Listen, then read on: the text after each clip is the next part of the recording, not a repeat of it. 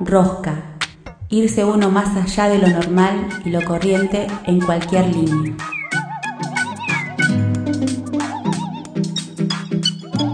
A partir de este momento le vamos a dar mil vueltas a las mismas cosas. La rosca, la rosca. El significado te lo das vos. Nosotros solo damos la vuelta. Se viene.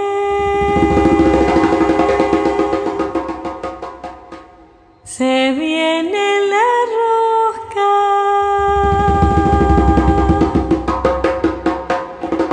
La rosca. Veniste con ganas, marunga, que vas a bailar. Te llama la conga marunga. Muy buenas tardes. Comenzamos aquí un programa ajustado de tiempo ya desde el comienzo. De la rosca saludo a mis compañeras Lidia y Cintia. Hola, muy buenas tardes a todos, a todos los amigos que nos están escuchando. Eh, empezamos la rosca este 22 de junio, bien cargado también de energía. Tenemos que recordar que el sábado, 21, el sábado 20 de junio, domingo 21, se renovaron ¿no? las energías en el, eh, en el hemisferio sur. Eh, los quechuas lo llamaban, o lo llaman, los pueblos quechuas lo llaman el Inti eh, los pueblos aymara, machacamara, y acá el pueblo mapuche en el territorio que compartimos con, eh, con Chile y Argentina en la Patagonia, el Huiñochi Pantu. Así que bueno, cargados de energía, saludamos a toda la audiencia. Un nuevo ciclo. Un nuevo ciclo natural, sí. A renovarnos. Cintia. Así es, compañeros, muy buenas tardes, noches. Audiencia. Eh, comentarles también que va a ser un día bastante completa. Nos va a estar acompañando en la entrevista del día de hoy eh, Nico Caminiti y Ana Musín con Escena Urgente. También Stephanie Kuchel y toda su música y toda su poesía. En la selfie del día de hoy va a estar Demian Valdés.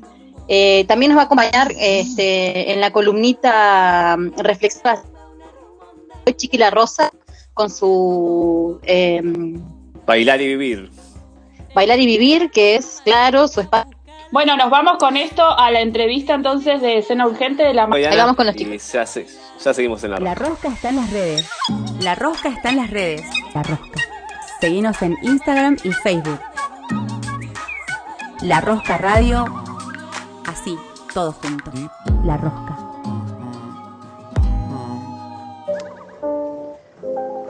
Hola, ¿cómo están? Mi nombre es Vero Ramírez de Sudestada Fisque y aquí estoy con ustedes en la segunda presentación de estas sugerencias literarias.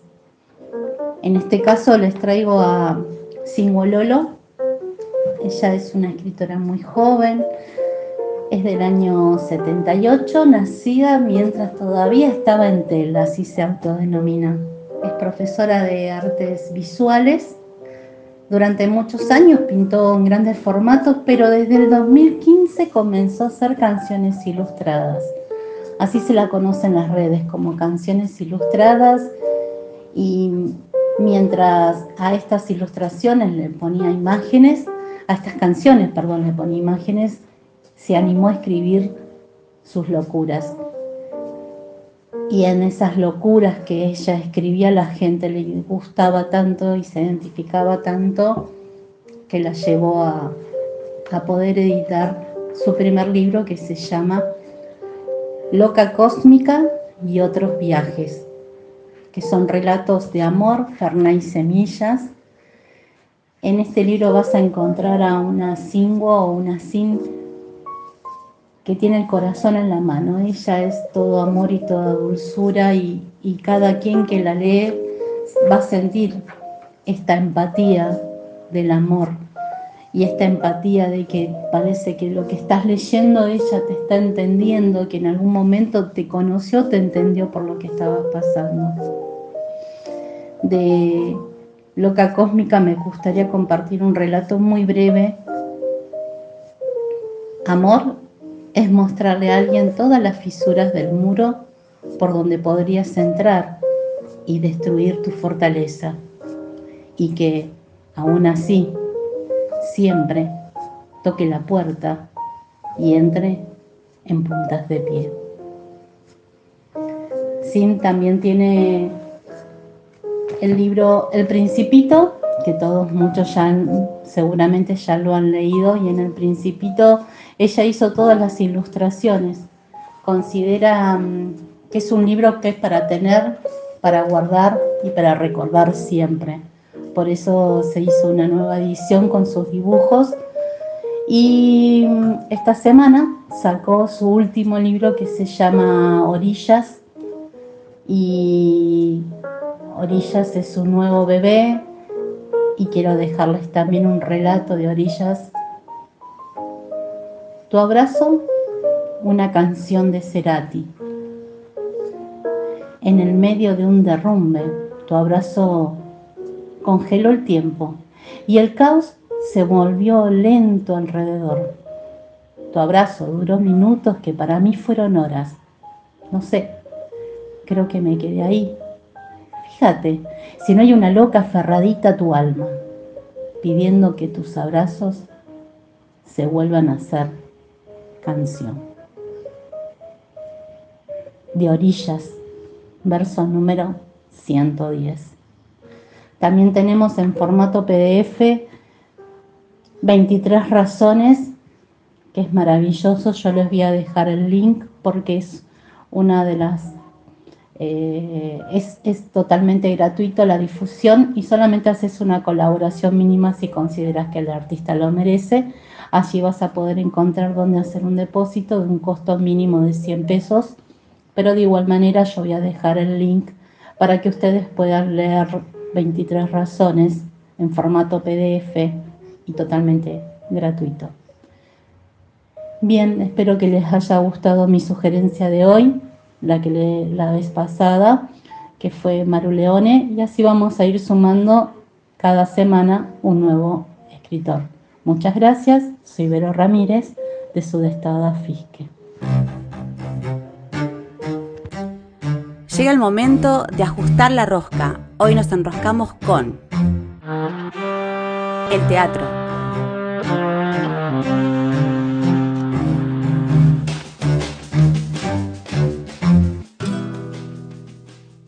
Seguimos en la Rosca Radio y ahora vamos a entrevistar a gente de, que a mí me simpatiza mucho, que es del palo del teatro. me siento muy identificado. Otra eh, gente no te, no te simpatiza. Claro, la otra gente, hasta ahora vengo haciendo programas sin simpatizar, ahora no. empiezo a, empatizar, no, mentira. Los, eh, los emergentes de la rosca podrían.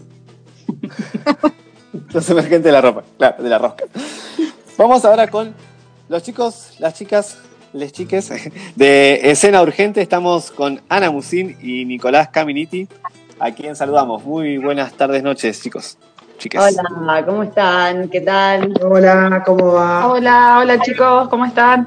¿Qué tal? ¿Cómo va? Bueno, para que la audiencia sepa, los chicos vienen trabajando hace un tiempito ya acá en Fisque. Tienen el grupo que se llama Escena Urgente, en el que, bueno, han ya realizado producciones y además de producir algunos seminarios que después vamos ir introduciéndolos y, contándoles en detalle durante la, nota. Pero antes eh, queríamos saber de dónde surgió Escena Urgente. Eh, nos cuenten un poquito de la historia de, ustedes dos en particular y del grupo. Bueno, dale, te vamos a ir contando. Em, bueno, Escena Urgente nace en el 2018 en Bahía Blanca y Buenos Aires, sobre todo en Buenos Aires, ¿no? Sí, sobre todo en Buenos Aires. Eh, con muchas ganas de, producir, como que teníamos los dos muchas ganas de hacer una obra, así que todo surgió a partir de eso de, la necesidad de, producir. Y, bueno, nada, después como con muchas siempre nos gustaba como tomar seminarios y formarnos y estar como, como en ese movimiento. Así que en el momento que, de Buenos Aires nos vinimos para, para Fisque, eh, fue como implementar esas, como no cortar con, ese, con esos seminarios, esa formación y traerlos un poco para acá. Sí, también un poco el nacimiento surge a la par algo que tiene que ver con el nacimiento de nuestro encuentro Ana y Nico y cómo, cómo encuadrar un poco la parte laboral de nuestra relación, que, además es amorosa. Entonces también darle, un encuadre, laboral a partir de, institucionalizarlo, para, para, decirlo de algún modo, y ponerle un nombre a nuestro trabajo eh, como, como equipo como equipo pareja, equipo trabajo, ¿no? Como poder, Claro. poder encontrar dos, dos órbitas ahí y escena urgente entonces viene un poco a acomodar a acomodar todas esa, esas cuestiones y poder darle un, un canal más, más fuerte a partir de un nombre, a partir de poder enmarcarlo en, distintas, en distintos lugares. Como poder, ¿Ustedes se conocen en Bahía Blanca? poder, perdón, poder despersonalizar un poco nuestra actividad para que no ser siempre Nico y Ana, además obviamente somos Nico y Ana siempre, pero también poder darle un, un encuadre un poco más un poco más profesional, para decirlo de alguna manera. Bien.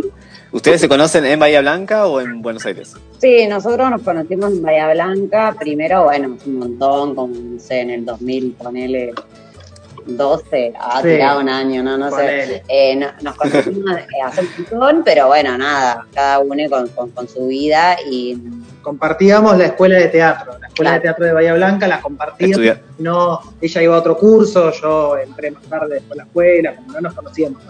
Claro, y, y bueno, nada, en el 2018 yo volví de México y llegué de México y lo conocí, ya me lo crucé a Nico en una función que él hacía la técnica de, una función de una amiga que actuaba y como que dije, ay, está re bueno y él dijo, ay, ella está re bueno. Ya venía de México, estaba toda bronceada. Yo estaba re bueno. Claro. Flechazo. Vino, vino un verano increíble. Tenía mucho espíritu. Eh, si me vieran ahora, qué horror. Bueno, nada. eh, bueno, y ahí El fue tiempo, la pandemia. La pandemia. Fue, es la pan, no, no, eh, son los 31. Pero sí, sí, es la pandemia. Ah. Che. Eh, no, y fue posta que fue un, un gran flechazo. Desde el día que nos conocimos, el 23 de febrero del 2018, no nos separamos un día No, como que hacemos un muy buen equipo romántico, nada, de, de que somos muy buenos compas y también nos gusta mucho trabajar. Eh, nos entendemos muy bien en Claro, se juntaron como dos personas bien manijas, digamos, en el trabajo. Exacto, sí, sí. totalmente, y que fuimos aprendiendo un poco del otro también en cómo, en cómo eh, armar equipo, ¿no? Porque estar todo el tiempo juntos y trabajar y compartir la vida, es, eh, por momentos se puede tornar muy peligroso. Y me Claro. parece que si ahí no, no encontrás una dinámica de trabajo y los dos, los dos no estamos apasionados en esto, empieza a haber mucho cortocircuito. Por suerte ahí encontramos una- un canal de trabajo y de estar y de cómo comprender nuestra práctica y tales cosas que nada, que me parece que por lo menos por ahora es altamente beneficioso. Sí, re lindo.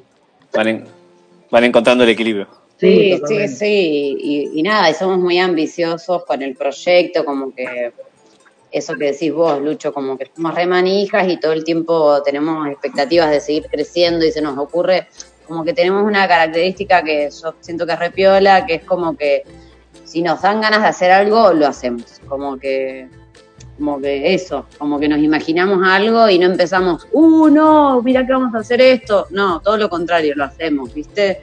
Y, y Claro, van. nos vamos equivocando, obvio, nos van pasando un montón de cosas, pero vamos aprendiendo de, de hacer y, y eso es re lindo, re lindo. Agitadores. No, y aparte me da, me Bueno. da esta sensación de, bueno, que estás diciendo, Ana, que son re manija, ¿no? Y también esa manija eh, puede estar como media vinculada con el nombre, con esta necesidad de urgencia, ¿no? De, de lo urgente. Sí, el año, de verdad, el año pasado nos dimos, nos cayó la ficha en un corte de que, de que, claro, que le habíamos puesto escena urgente porque los dos somos obviamente personas muy ansiosas y, queremos, como que tenemos algo de la inmediatez y, ya, como, ¡ay, hagámoslo! Y, y no, lo pusimos como no, no hicimos ese clic de así. En realidad cuando elegimos el nombre de que se llame Escena Urgente o empezar a pensar en el proyecto un poco más serio, nosotros estábamos eh, en una terminal de Colombia eh, muy enfermos, muy mal, con muchas ganas de volvernos a Argentina de nuevo.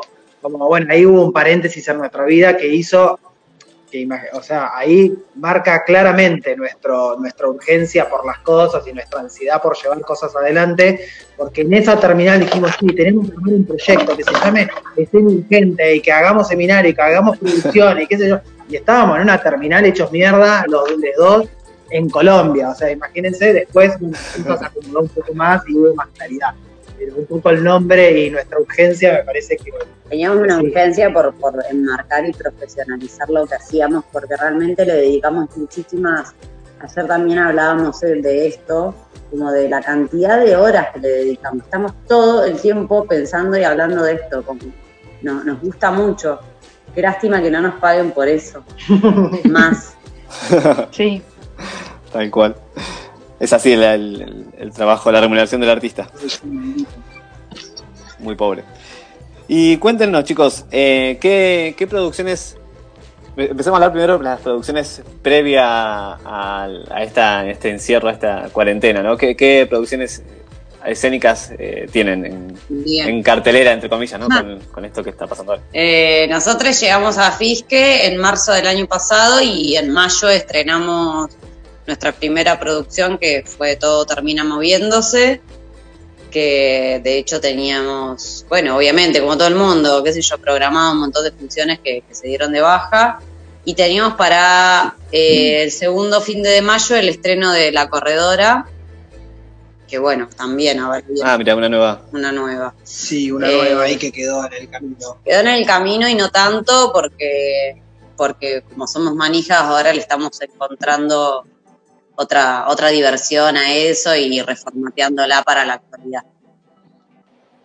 Aprovechando este tiempo Sí, obvio. de estar guardados. Y sí, no queda otra, ¿no? Si no, estamos acá como mucho tiempo sin poder, eh, nada, sin poder otras cosas, entonces, eh, bueno, ya, ya pasó el tiempo donde no eran 15, 20 días que decís, bueno, después salimos todos a la libertad, sino que ahora, bueno, hay una, una cosa que es, tan sostenida en el tiempo que es necesario, por lo menos para nosotros, ¿no? Como otra gente Sí. capaz que tiene Claro. otras, otras, otras formas de soportar esta, este, este momento. El nuestro hoy está haciendo tratar de encontrarle la vuelta a nuestra práctica desde la casa. Sí, además como que, bueno, sabemos que en Fiske volvimos muy para atrás con, la, con, con el aislamiento y la cuarentena.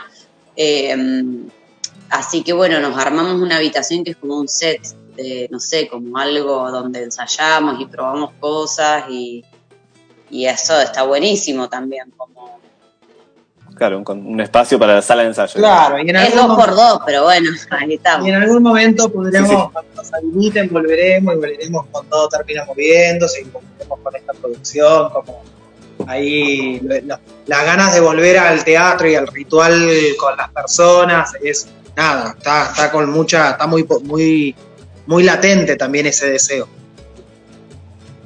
Latente y, y contenida. Sí, latente y contenido. El- Sí. Y Ah. además de, de realizar eh, las, las producciones, eh, la producción teatral, las dos obras que, la que tiene en cartel y la que está a punto de estrenar, eh, también les cuento a la audiencia, los chicos, eh, con esto que contaba recién Ana y, y Nico, esa inquietud de traer seminarios que ellos ya venían realizando en Buenos Aires, lo, lo cumplieron ese proyecto que tuvieron, esa idea en Colombia, y lo están realizando desde el año pasado. Eh, quiero que le cuenten un poco a la audiencia cómo es el, el proyecto de los seminarios que están eh, trayendo y cómo se están adaptando. Claro, cómo son las dinámicas, época, ¿no? Para quien se quiera sumar por ahí a, a algunos seminarios. De una, de una. Y es, fue también muy gracioso porque el ciclo lo pensamos antes de, de llegar a Fisque. En ese sentido fue como, nada, eh, sinceramente fue algo que teníamos ganas de hacer nosotros, como que partimos de- del deseo que teníamos de entrenar y, llegamos acá en marzo, el primero de marzo y el 8 de marzo eh, vino Silvio Lang y fue el primer seminario del ciclo. Eh, el ciclo de formación eh, intenta intenta tener un entrenamiento por mes, de diverso, ¿no? Como que tratamos de, enfocar diferentes, de diferentes maneras la actuación y el movimiento, siempre desde lo que nos- a nosotros nos gusta, ¿no? Por lo menos por ahora es así, como que partimos desde ese lugar. Y, y este año teníamos la programación armada desde marzo a diciembre y bueno, nada, el 14 de marzo venía la primera docente, Elisa Carricajo, y nos teníamos el avión sacado todo y pasó lo de la pandemia y bueno. Y ellos había ido a Alemania, fue los días previos a que se cierre todo Uh, y vieron que si venías de Europa no te tenías que guardar. Sí, sí. Y Imposible chica- que venga del 14 días seminario.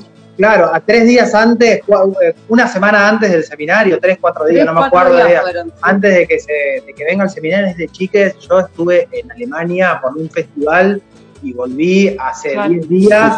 Eh, la verdad que yo estoy haciendo mi vida normal. Nosotros nos empezó a agarrar un miedo de decir, uy, ya veo que la traemos, que ella Porque tiene. llegaba a tener y a toda la gente acá y era una total.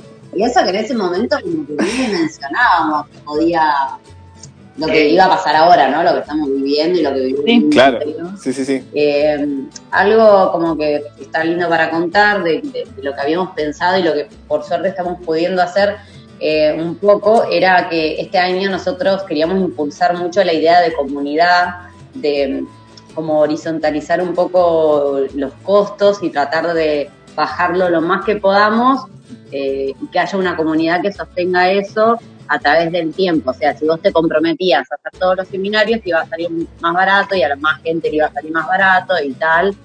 Eh, ya estaba todo desarmado y bueno, ahora, ahora gente de esa quedó y nos está recontra acompañando, que hay mucho acompañamiento de, de teatreles de la zona.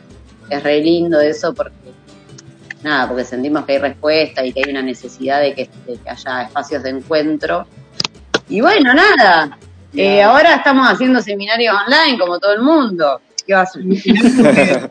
Bien, se sumaron a la ola. Quería comentar que, que tiene que ver con esto que vos decías, Lucho, lo de los docentes de Buenos Aires. que Es así, que traemos eh, el 98% de los, de los docentes que llegaron y que iban a venir son de Capital Federal, pero no es nuestra intención eh, radical que, que eso no suceda, sino que ahí creo que todavía nosotros, como, como organización, hay eh, algo que tenemos que investigar y seguir profundizando con compañeros y compañeras de otras provincias que Tal también eh, Claro. investigan la práctica, que también son eh, tienen un nivel de profesionalismo muy alto, que tienen cosas para comentar. Nos pasa que es tan complejo a veces identificarlos, visibilizarlos, más si uno no tomó seminarios con ellos y con ellas, como la confianza que, que se genera, que hay que generar previo a, a- a- a coordinar un seminario con alguien, es, es muy grande, por lo menos no para nosotros es, es como mucha responsabilidad que sentimos que el seminario esté bueno, que la persona que,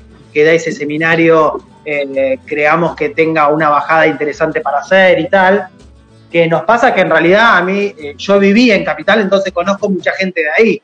Quizás si hubiese vivido en Claro. Córdoba, o en Rosario, o en el, o en el Bolsón, o en, no sé, don- Tucumán, o donde sea, podríamos abrir un poco más todavía esa convocatoria y que sea más federal, que es nuestra intención, que poder lograrla eh, en algún momento, Claro. nada, cuando podamos desarrollar todo esto que decimos. Sí, también buscan asegurarse la, la calidad del seminario con, de acuerdo a su Claro, hay experiencia. mucho de la Sí, experiencia. Igual, y es bastante como, curioso el dato, que todas las personas que vienen, que son de capital, lo nombramos a esto porque también ha sido una crítica, ¿no? Y, y la recontra tomamos. Todas esas personas, la mayoría eh, en realidad son de Chaco, Mendoza, Córdoba, Mar del Plata, Pringles, qué sé yo. Son gente que termina después viviendo en Buenos Aires, pero que no de La Pampa, va, en Sí. fin. Y sí, es parte, es parte también ¿no? de, de- de la historia de, de nuestro país, que todo confluye en Buenos Aires, entonces inevitablemente ahí vamos a tener como la mayor cantidad de, de propuestas, aunque vengan de otras provincias. Totalmente, totalmente. Y hay algo de que las condiciones de producción, en, eh, con esto que decís, de que todo está centralizado, son mucho más potentes, mucho más, eh, tienen eh, otros recursos. Entonces, claro, hay algo de que, de que nuestra, nuestra mirada está puesta un poco ahí, eh, inevitablemente por todo esto que, que Claro. estamos charlando. Así que Bueno, lo bueno es que ahora- Bueno, antes de Ah. continuar, No, Perdón, nada, eso, no que sé. estamos Eh, haciendo como que, que tardamos un toque, como un mes, ponele, hasta que dijimos, bueno, probemos con, con lo online, porque sentíamos que si no también era como un vacío, ¿viste? Como que parar con toda la actividad y decir, bueno, por lo menos desde donde podamos sostener estos espacios de encuentro, de formación y quienes puedan, acompañarnos a esto, porque no a todas las personas les gusta, eh, nada, sostener un Zoom, un encuentro de esa manera. Y empezó a funcionar y, y empezaron a pasarnos otras cosas, ¿viste? Como que empezó a estar bueno, empezó a ser movilizante, a encontrarnos con cada vez más gente de lugares más distintos y más lejos, y, era, y es todos los miércoles y jueves, ahora estamos con Elisa Carricajo, y es hermoso porque prendemos la compu y aparece gente de todos lados y, y no sé, a mí me moviliza, digo, yo sé que no, no es teatro y que estamos haciendo otra cosa, eh, que cuando vuelva al teatro me voy a ir corriendo al Biombo, a Casa de la Cultura, a, todos, a todas las salas posibles, eh, a- pero bueno, mientras tanto estamos haciendo esto y, y bueno, nos va gustando, nos va gustando. Y, Y creo que la- esta posibilidad del curso online nos abrió el campo de. O sea, puedo tomar un curso que lo estén dando en Formosa, que nunca fui y no conozco nada, pero hay como una cercanía a lo lejano, ¿no? sí, y, También. Te encontrás con gente que. y, a- y algo que, que flasheamos que decimos, claro, ahora podemos hacer dos meses un curso con Elisa Carricasco y después viene, y viene un fin de y ya tenemos dos meses previos de laburo, entonces se, se forma Claro. algo mucho más profundo. Y que es otro trabajo que va a proponer cuando esté en cuerpo presente, Ay, digamos. sí. Y estemos. Sí, sí, o sea, si te encontrás. Totalmente, hay algo, hay algo que me parece que Eh. si uno utiliza esta herramienta a favor de UNE, eh, nada, la- lo puede, puede potenciar nuestra práctica tanto ahora como después cuando, cuando algo de, de la normalidad, nada, venga, vuelva, y poder tomar igualmente estas herramientas de pandémicas y seguir eh, poniéndolas después. Todo suma, todo suma. Vamos ahora, antes de continuar con la entrevista, eh, les pedí una canción, que pensaran una canción y que la presentaran a ustedes porque habían elegido esa canción. Eh, así, escuchamos la canción, vamos a una pausa y ya seguimos con la entrevista. ¿Qué canción eligieron, chicas? Sí, Chicos, chicas, chicas. Eh, las chicas acá elegimos, Chicas, chicas, elegimos bueno. un tema que nos acompañó en nuestras vacaciones, que se llama Frío y Calor, de Indie J. Eh, ay, que a mí me la Bien. sube un montón. Me la sube. Buenísimo. Bueno, Genial. eh, Vamos a bailar un ratito No, entonces. Yo ya la estuve escuchando, así que lo vamos a bailar, Dale. dale. Bailamos un poquito en la rosca ya volvemos con la entrevista con Ana Musín, Nicolás Caminiti, ellos son de Escena Urgente, el grupo de teatro local de aquí, de Fisque. Sentimental mood, no siento ni el frío ni el calor, no siento mi voz ni emoción, qué tentador, suena morirse y na sentimental mood. Hasta que escucho el boom boom de tu base, me tiro un lance total que puedo perder los estribos, un estribo. Vos no sos ningún mendigo para andar querete como sos, guárdate ese niño. Vos, ni calor, emoción, pasan los años, os resguardo. Vos, ni calor, emoción, tío. Sonrío para que sonrías, no le temas a la vida. Ni calor, emoción, tío. Rebeldes lo merecen e incentiva a los que no tienen una puta pila para levantarse de la silla. Vos, ni calor, emoción,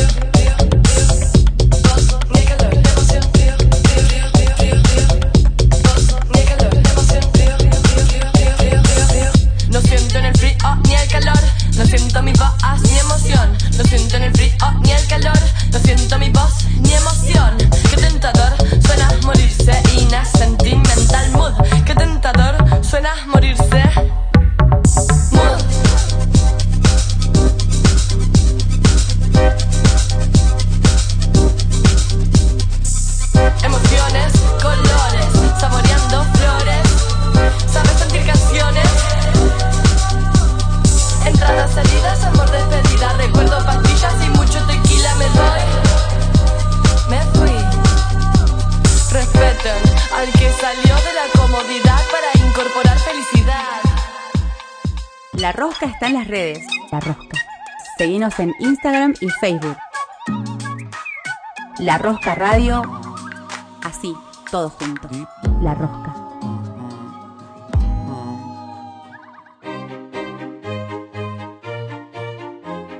La Rosca, La Rosca.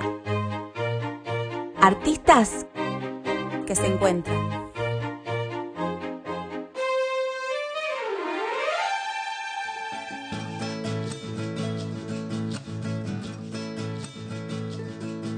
Hola, soy Chiqui La Rosa, nuevamente aquí para compartirles la columna de Bailar y Vivir, este espacio para la danza popular y folclórica.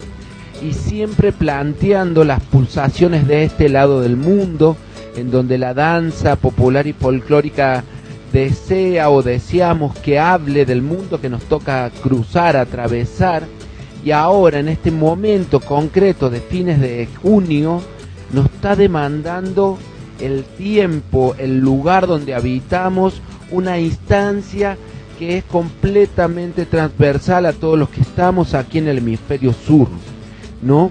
Vinculado fuertemente al cierre de un ciclo, ¿no? Al solsticio de invierno, ¿sí? Al año nuevo que tendríamos que celebrar en esta parte del mundo y que no nos hubiéramos enterado si no fuese por las luchas de resistencia de los pueblos originarios que a pesar de toda la represión recibida y que actualmente reciben, han podido salir a convidarnos los rituales, los rituales y los momentos de celebración especial en esta parte del mundo donde armoniza con todo el medio natural, con el tiempo distinto que es la celebración de este momento especial que es el solsticio de invierno donde el sol está en su cumbre más lejana, donde la noche le gana al día, ¿no?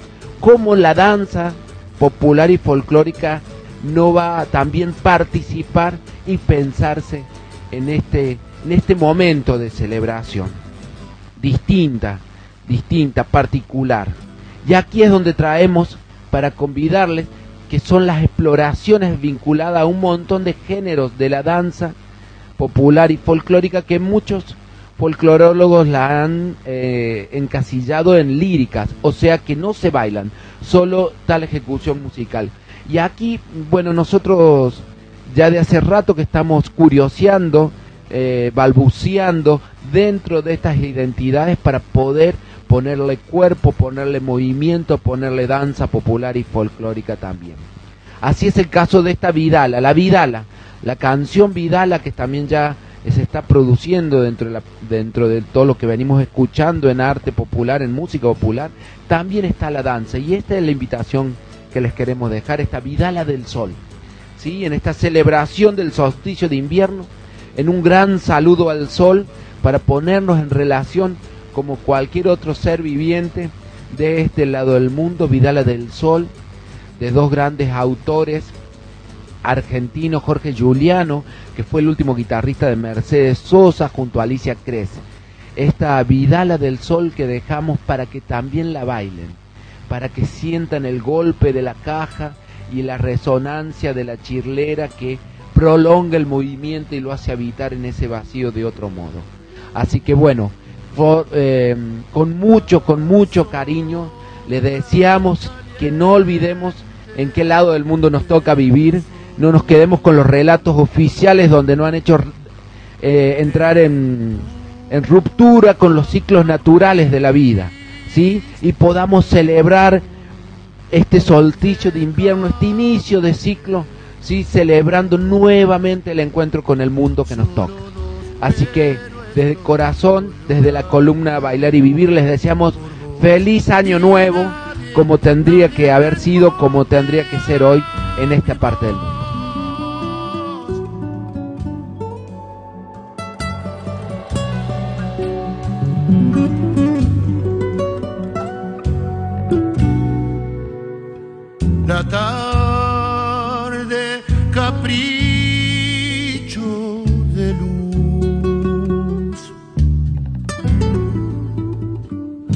la cola del pavo real.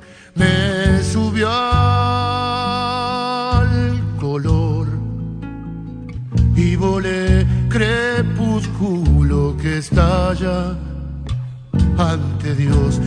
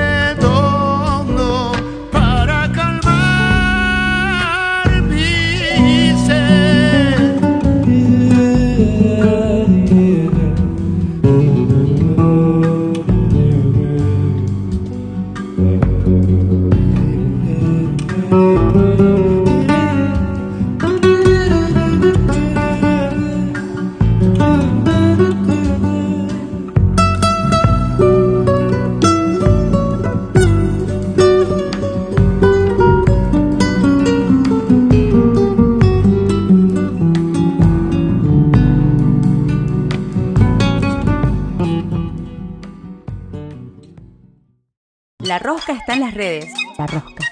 Seguinos en Instagram y Facebook. La Rosca Radio. Así, todo junto. La Rosca.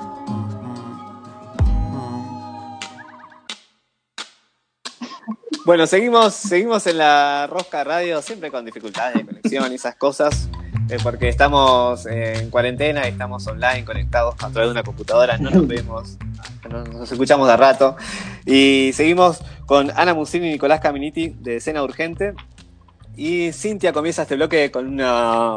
La pregunto respecto de que bueno, que estábamos viendo que, que desde Escena Urgente está- están apoyando unidos a lo que es esta campaña solidaria del Comité Autoconvocado de Crisis eh, Cultural Fisque y quería un poco que nos comentaran respecto de eso, ¿no? Cómo es verlo desde un poco de lectura, eh, un poco el alma de Escena Urgente es justamente eso, ¿no? Es construir.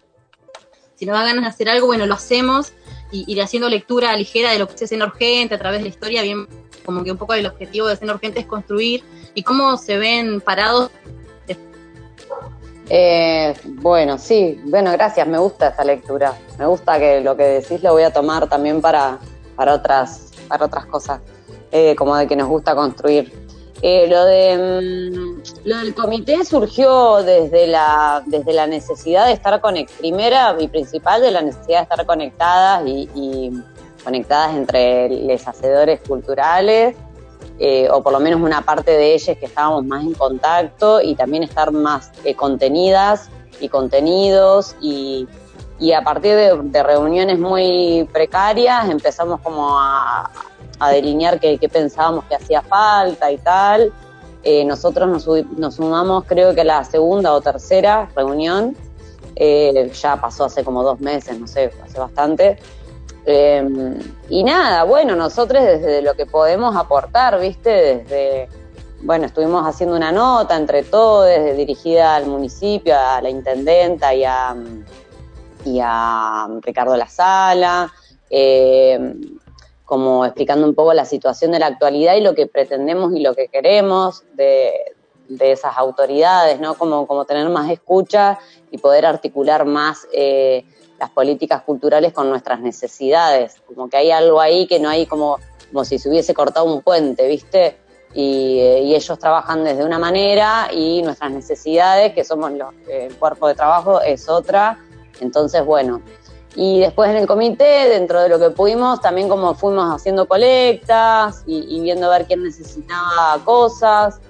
Eh, ahora estamos haciendo un relevamiento de, de las personas trabajadoras de la cultura para que puedan, para poder identificar, ya que el municipio todavía no lo está haciendo, poder identificar eh, a quienes les está haciendo falta qué, cómo, por qué, como poder bien identificar lo que necesitamos es que como estos relevamientos que se multipliquen a la, al mil para poder llegar, porque yo llego a tales personas de teatro, ¿no? O vos llegás a personas de radio, no sé, como por decirlo por sector, como que está bueno poder expandir eh, a esa gente que por ahí no está tan identificada en un sector, no sé, como más eh, privilegiado, por. Es una, una problemática que se ve en los, que se desnuda ahora en, en, en pandemia de, lo- de la actividad artística, ¿no? Del campo laboral artístico, que si bien hay campo laboral cuando está todo normal, pero eh, no hay respuesta estatal o no hay una política de Estado cultural que avale esta, estas o que, que apoye esta actividad. Lo vemos ahora que solamente sobreviven más, más tranquilamente, digamos, los artistas que tienen trabajo que están por fuera del trabajo artístico específico, sino que viene de, de otro ramo, de otra rama Claro, de- que lo complementan, laboral. ¿no? Con Eh, otro Sí, trabajo. totalmente. Claro. Nosotros creo que ¿Cuál es el análisis que eh, como que me parece que lo- la pandemia lo que hizo es lo que charlamos todo el tiempo, nosotros, ¿no? Como esto de eh, haber puesto una lupa en nuestra problemática de precarización absoluta de nuestro, de nuestro trabajo. Entonces, eh, realmente no- nos vimos, eh, y, y me incluyo como trabajador del teatro, pero no, o sea, individualmente, por suerte, tengo un trabajo de otra cosa, entonces me hace transitar esta pandemia con, con otras facilidades económicas, por suerte. Porque si por suerte, y porque lamentablemente antes no podía solo trabajar del teatro, a pesar de esto que decíamos recién, de la cantidad Claro. de horas que uno le pone, de todo el esfuerzo, de toda la libido que le aplica a- a- al mundo teatral y el aporte a lo cultural. Decir, che, bueno, no me alcanza, si no puedo vivir, tengo que trabajar de otra cosa. Esto hizo de que hoy en el, momento de la pandemia, por suerte, eh, pueda, pueda sobrevivir con- económicamente. Pero si hago foco únicamente eh, en, eh, como trabajador del teatro, me siento absolutamente precarizado, absolutamente olvidado por el Estado. Por el Estado y acá todos, eh, provincia, municipio, naciones, como digo, por suerte tenemos el gran privilegio de contar con un Instituto Nacional del Teatro que medianamente algún aporte, algo ayuda para los que más o menos ahí están atentos y han estado trabajando durante algunos años y se pudieron organizar. Pero si no, realmente una lupa que hizo la pandemia es demostrarnos y de manera exacerbada lo precarizado que es nuestro trabajo, lo desprotegido que estamos, que no contamos con obra social, que no contamos con un apoyo eh, e- económico grande que pueda hacer que, que podamos sobrevivir este tiempo, que no sabemos cuándo vamos a volver a poder trabajar de nuestra práctica, entonces no sabemos cómo va a ser nuestra economía de acá en adelante. Digo, yo vi muchos compañeros que hubo el día uno de la pandemia, eh, estaban desesperados porque no sabían cómo iban a poder sobrevivir. Eh, no, eh, se les cortaron los trabajos que tenían en las escuelas porque hacían funciones para chicos en escuelas, porque hacían Claro. funciones los fines de semana. Y sobre eso, digo, más allá de la ayuda económica que uno le puede pedir al Estado para este momento, también lo que intenta es, che, no nos vamos a sentar nunca a pensar cómo vamos a salir de acá, más allá de la ayuda económica, cómo va a ser nuestro trabajo el día uno post pandemia. O sea, ¿realmente creen que un protocolo va a solucionar nuestro problema? Si lo que están pidiendo los protocolos es que haya 10 personas con un aislamiento, que, que se estén cada 3 metros, que se pongan una pantalla adelante transparente. O sea, ¿cuál va a ser la solución para, este, para la gente que trabaja de esto? No es el protocolo la solución. El protocolo puede ser una manera de empezar a ver, pero es necesario que los políticos de turno profundicen en ver de qué manera se va a salir, que dejen de estar tapando eh, huecos. Genial, tapemos los huecos y tapemos las soluciones que, que se requieren de manera urgente. Pero además, nuestra, y esto es eh, en materia más personal o de escena urgente, lo que pedimos es que podamos proyectar a futuro, que nos sentemos a pensar políticas culturales de fondo, porque si no vamos a seguir siendo siempre precarizados, nos van a tirar un mango, Mm. vamos a zafar un momento, el que puede zafar un poquito más zafa y continúa, pero se van quedando un montón de compañeras y compañeros afuera del mapa. Y ni hablar de la dicotomía de- del, del autonombramiento de una ciudad como Fisque que se autonombra como eh, que tiene un caudal de artistas y el arte y hay, hay mucha bandera Exacto. y poco laburo real, eso es así. Más allá de esto, como que desde el comité y desde Ser Urgente, recontra creemos en que tenemos, necesitamos como un, un puente, o sea, un trampolín de que nos saque de toda esta situación, la vemos y ahora queremos proponer. Queremos que nos den el espacio para proponer porque tenemos muchas ideas y muchas ganas y queremos tener eh, monotributo, obra social, personería jurídica, estar y también notamos que desde nuestro sector hay una, un poco de desorganización o desarticulación, incomunicación. Una cosa tiene que ver con la otra porque no hay, no hay nada, digo, está en directa relación con el mal manejo del Estado hacia nosotros, con el olvido hacia nosotros.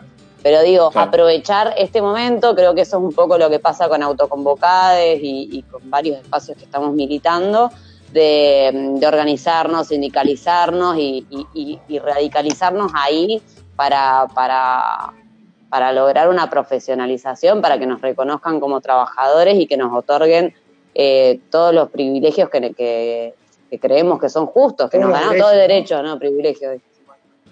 Y, y fundamentalmente Importantísimo que en una ciudad como esta no y suceda. sucede en todas, ¿eh? porque Sí, me parece que hay algo desde lo discursivo, como decía Anita, eh, pero desde la ciudad y desde también eh, todas las personas ¿no? que, que que agarra y nombran al arte y al teatro y a la cultura y nos llenamos la boca de lo importante que es en una sociedad y lo importante que, es tener teatros y tener centros culturales y tener museos y tener toda la bola que nos llenamos la boca de decir, pero ah, después hay un...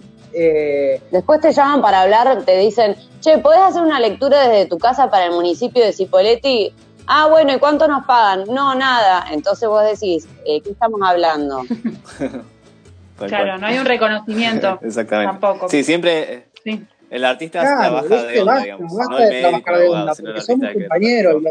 Lo, que te pone triste es cuando un compañero o compañera es el que, te pide eso.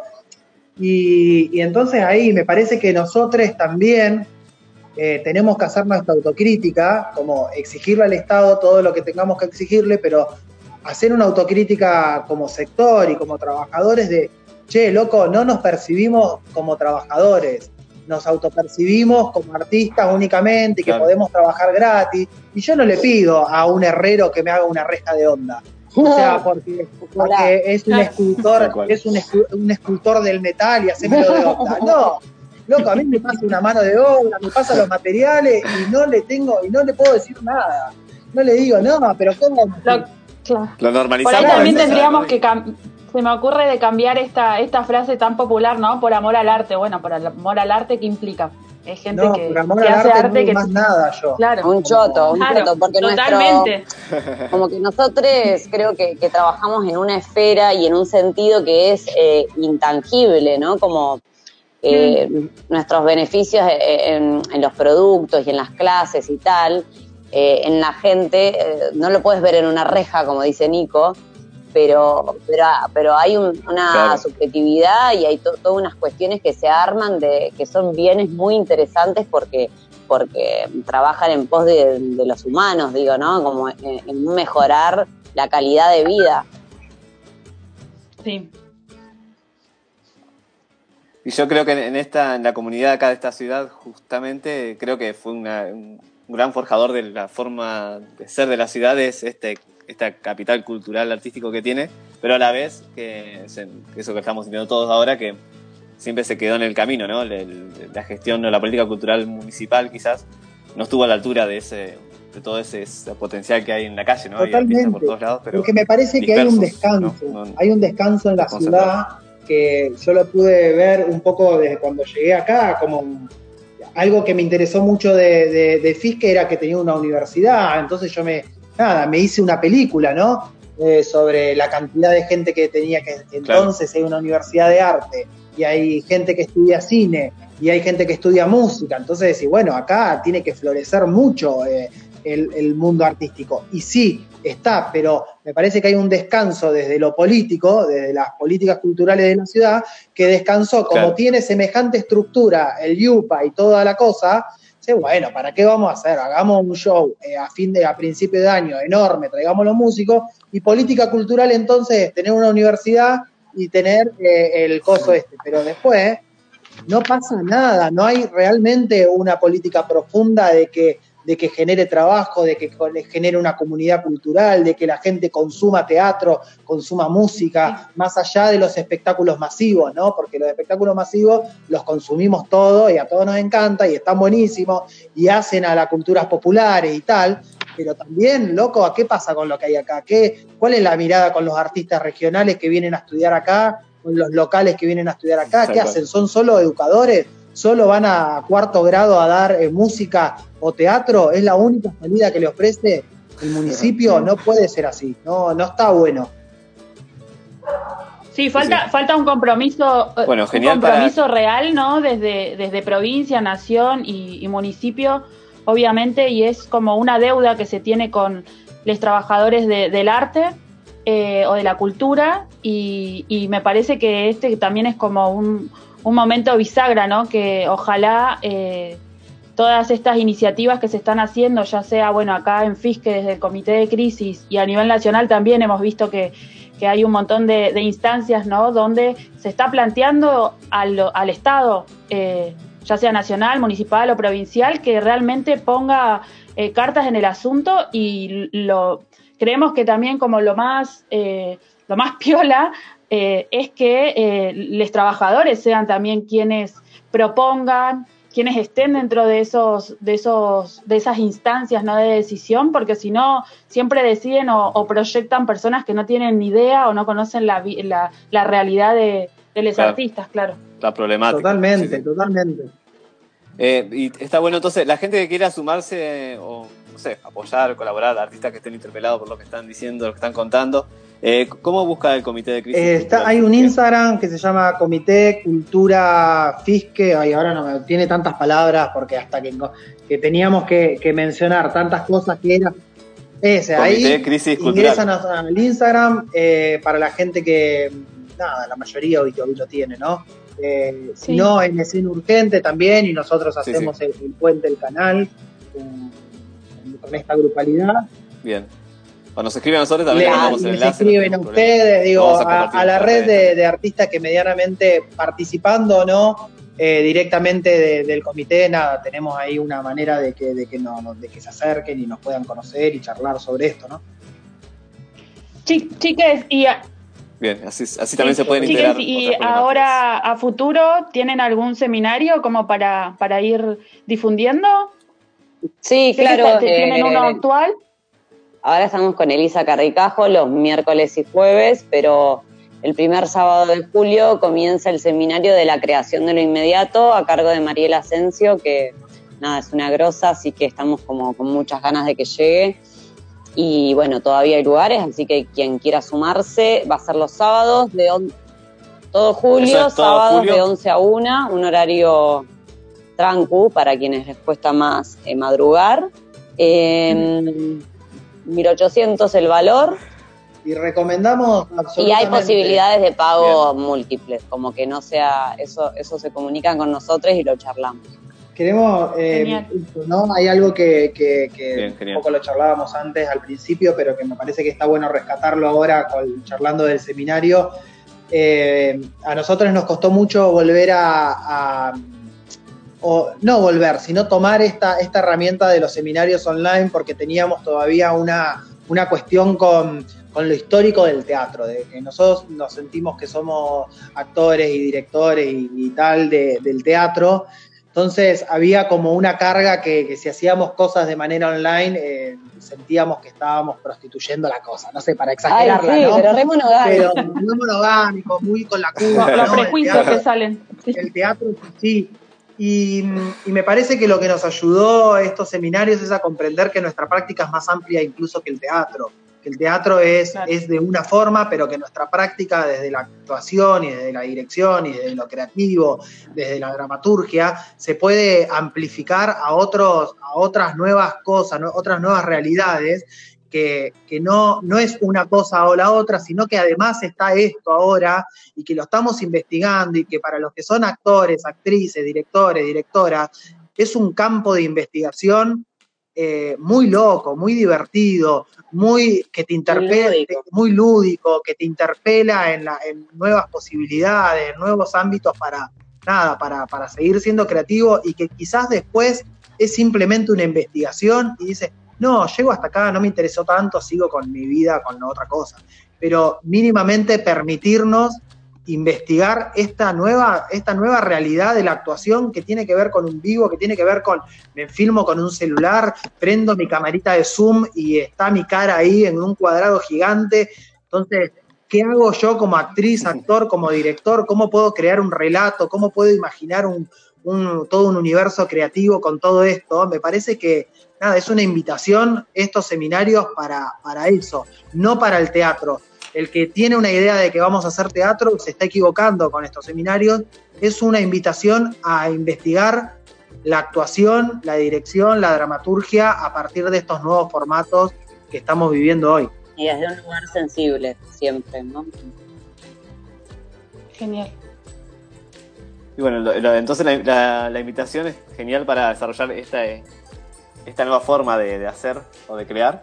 Eh, con, eh, se llama la Mariela Asensio. Mariela Asensio, una genia. El, que, el que está escuchando y le interese, googlela, mire sus cosas. Es una, es una mina con mucho, nada, con mucha cancha, con mucho cuerpo en escena, ¿viste? Como gente que, que, la, que está haciendo también. Eso es algo que nos interesa mucho de los seminarios que podamos organizar, que siempre sea con gente que esté haciendo, que uno la pueda ver también en su práctica, que, que no chamulle desde la teoría únicamente. Claro.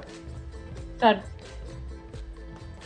Sí, sí, importantísimo, ¿no? El artista eh, el que educa, Claro, pero que, que- que forma, que pero también la ves que se está, también la ves que se está formando, Exacto. también la ves que está investigando ella, eh, filmándose en su Eso casa. está bueno, ¿no? Como todo, todos estamos medio eh, en modo laboratorio, en modo exploración y estamos todos corriendo este riesgo nuevo y nadie sabe acá cómo son las cosas. Como medio que nos estamos embarcando en unas juntes, eh, una experiencia sensible y nada más para decir, como arriesgar un poco, ¿no? Eh, bueno, así pasó eh, Vale. esta tarde-noche con eh, los cumpas de Escena Urgente.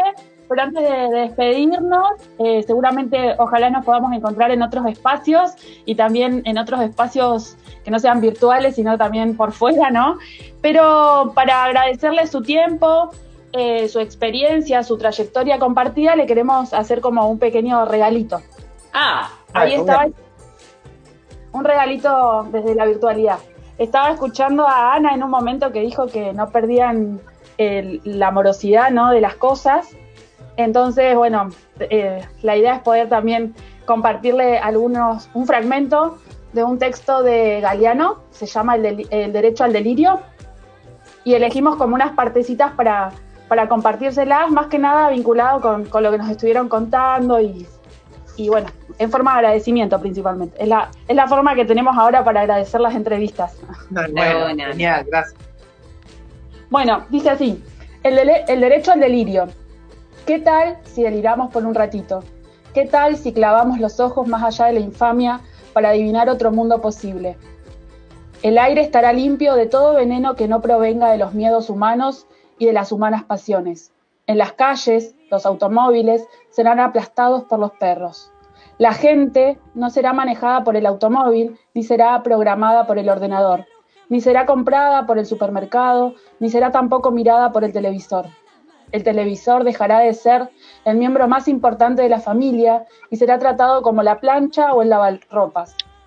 Se incorporarán los códigos penales el delito a la estupidez, que cometen quienes viven por tener o por ganar, en vez de quien vive por vivir nomás. Como canta el pájaro sin saber que canta y cómo juega el niño sin saber que juega. Seremos imperfectos porque la imperfección seguirá siendo el aburrimiento, el aburrido privilegio de los dioses. Pero en este mundo, en este mundo chambón y jodido, seremos capaces de vivir cada día como si fuera el primero y cada noche como si fuera la última. Bueno, muchas gracias Ana Musín, Nicolás Caminiti, de Escena Urgente, que estuvieron en esta tarde-noche de La Rosca y seguimos con más programa. La rosca, la rosca. Artistas que se encuentran.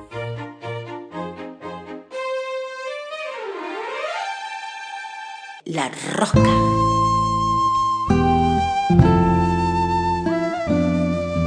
Rosca, la rosca.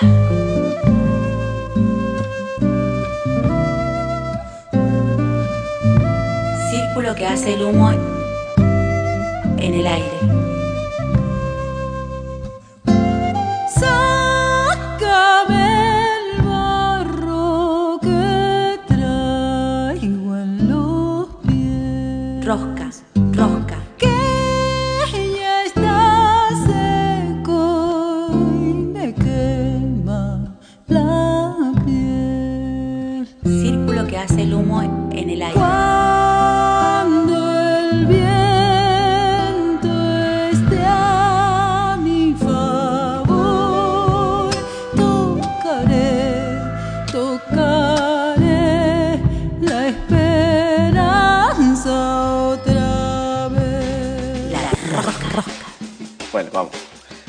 Seguimos otro bloque más de La Rosca y ahora llega el momento de entrevistar eh, a una artista local que es una amiga personal también. Eh, ¿De quién estamos hablando, Cintia? Así es, Lucho. Estamos hablando de Steffi Kuchen, una referente muy importante de aquí de la región y a nivel nacional e internacional también. Ella es intérprete americana, eh, oriunda de la novena región de la eh, Araucanía. De- del lado de Chile, digamos, ¿no? Nuestro país hermano, y que bueno, actualmente reside aquí en Fisque Menuco. Eh, buenas tardes, noches, este, Steffi, ¿cómo estás? Hola, Sin, ¿cómo estás? ¿Cómo estás, Lucho? ¿Todo bien? Hola, hola. Todo bien, acá estamos pasando el... el... Es buena excusa para estar encerrados en esta cuarentena. Sí, sí, sí. Ahí estamos encerrados. Viento patagónico. Felices de estar encerrados. Por lo menos tenemos ese consuelo. Eh, Steffi Kuche, que es, eh, como decía, es una amiga cantante. Quienes están en el ámbito del folclore quizás eh, la van a ubicar enseguida. Eh, contanos cómo llegaste con tu vida a la música, Steffi, para empezar esta entrevista. Bueno, gracias a un... Fueron varias personas que influyeron en, en mi acercamiento a la música, primero. Primero fue mi abuelo, la familia de mi abuelo, y después fue mi profesor de música en primero o segundo grado, que fueron los que más o menos me llevaron como para que empiece ahí en el canto. ¿Por, cómo, por, por dónde, por qué caminos, por qué géneros más o menos empezaste? Te empezó a traer la música. Por Porque el- te conocemos lo que te conocemos más con varios géneros, digamos, que manejas, pero sí. ¿cuál fue el primero? No, el primero, el primero fue la música peruana. Yo crecí Ah, escuchando música peruana, afroperuana y música chilena, obviamente también. Pero esos fueron mis inicios. Y en la música mexicana igual, porque en, en el sur de Chile, donde yo nací, se tiene, ti- o sea, es muy fuerte el- la música mexicana, se escucha muchísimo. Entonces fueron como las tres músicas que, que me acompañaron en, en mis orígenes. Una raíz latinoamericana, entonces, en, en la música, en tus Sí. orígenes. Sí, sí, sí, totalmente folclórica. ¿Hace cuánto que vivís acá en, en, Fisque? Eh, mm, hace 24 años, 24 años que O sea, vivo acá en Fisque. tu adolescencia fue acá. Sí, sí, sí, sí, fue acá. Llegué a los 11 años acá, aproximadamente. Y la música, Estefi, eh, ¿y la música argentina también te marcó? Por ejemplo, el rock nacional o eh, también sos como consumidora de este tipo de música o, o siempre folclórica? No, sí, consumo mucha música, mu- mucho, mucho rock nacional también. Seleccionado igual. Soy bastante Mm. mañosa con la música en ese sentido. Em, pero sí, escuché mucho rock nacional. Spinetta, Soda Stereo, eh, un poco más de metal también, bandas de, de- de power metal. Sí. Claro, soy- ah, mira, variado. Seguimos. Eh, Steffi, bueno, me- tus raíces entonces están ligadas a la música latinoamericana o aunque tenés influencia de todos los ritmos. Contanos cuál es el ritmo que con el que más ahora estás identificado, que más ahora estás eh, cantando o, Uh, o el que venís ahora eh, practicando profesionalmente. Eh, bueno, desde que llegué acá fue mi, mi fuerte fue más la música argentina, obviamente, el folclore argentino, el folclore latinoamericano más que nada. Eh, siempre, siempre hice música peruana o venezolana y es lo que estoy sigo haciendo ahora. O sea, es una mezcla entre folclore argentino, venezolano, peruano, chileno. Eh, es lo, lo que lo que sigo haciendo hasta ahora. Hoy en día tengo en mi repertorio canciones de, de Bien, y hay algo que mm, por ahí a- tradicionalmente relacionamos a los, a los artistas del folclore, ¿no? Que es el, eh, la peña, ¿no? El ámbito de la peña. sí. Con- contanos, desde tu punto de vista, ¿no? Eh, para la gente que por ahí de otro palo, ¿cómo, cómo le contarías eh, cómo es ese mundo de las peñas? ¿Qué, qué, qué es lo que atrae a tanto a, lo- a la gente que, que le gusta el folclore? Ese momento de encuentro, ¿no? Que, que es la peña. Uh, es, es un momento súper fuerte. Para alguien que... Es como un ritual, ¿no? Del, del, Sí, del folclore. es un encuentro, es un ritual, es así como, como encontrarte con personas que querés o que, o que admirás o que les tenés afecto de, artísticamente y, amigos y te los encontrás ahí, no sé, es súper lindo, es muy difícil de describir eh, porque es, es muy mágico. Es, un, es un encuentro muy mágico. Em, Y, y de- depende de esos, de esos espacios, creo que donde salen muchos referentes eh, culturales de ese, de esa música, eh, locales o regionales. ¿Cuáles son los referentes que son para vos mencionables, eh, que te vengan a la hora de memoria, de, de los artistas más regionales? No sé si locales, pero regionales de, de la zona. uy, qué difícil eso.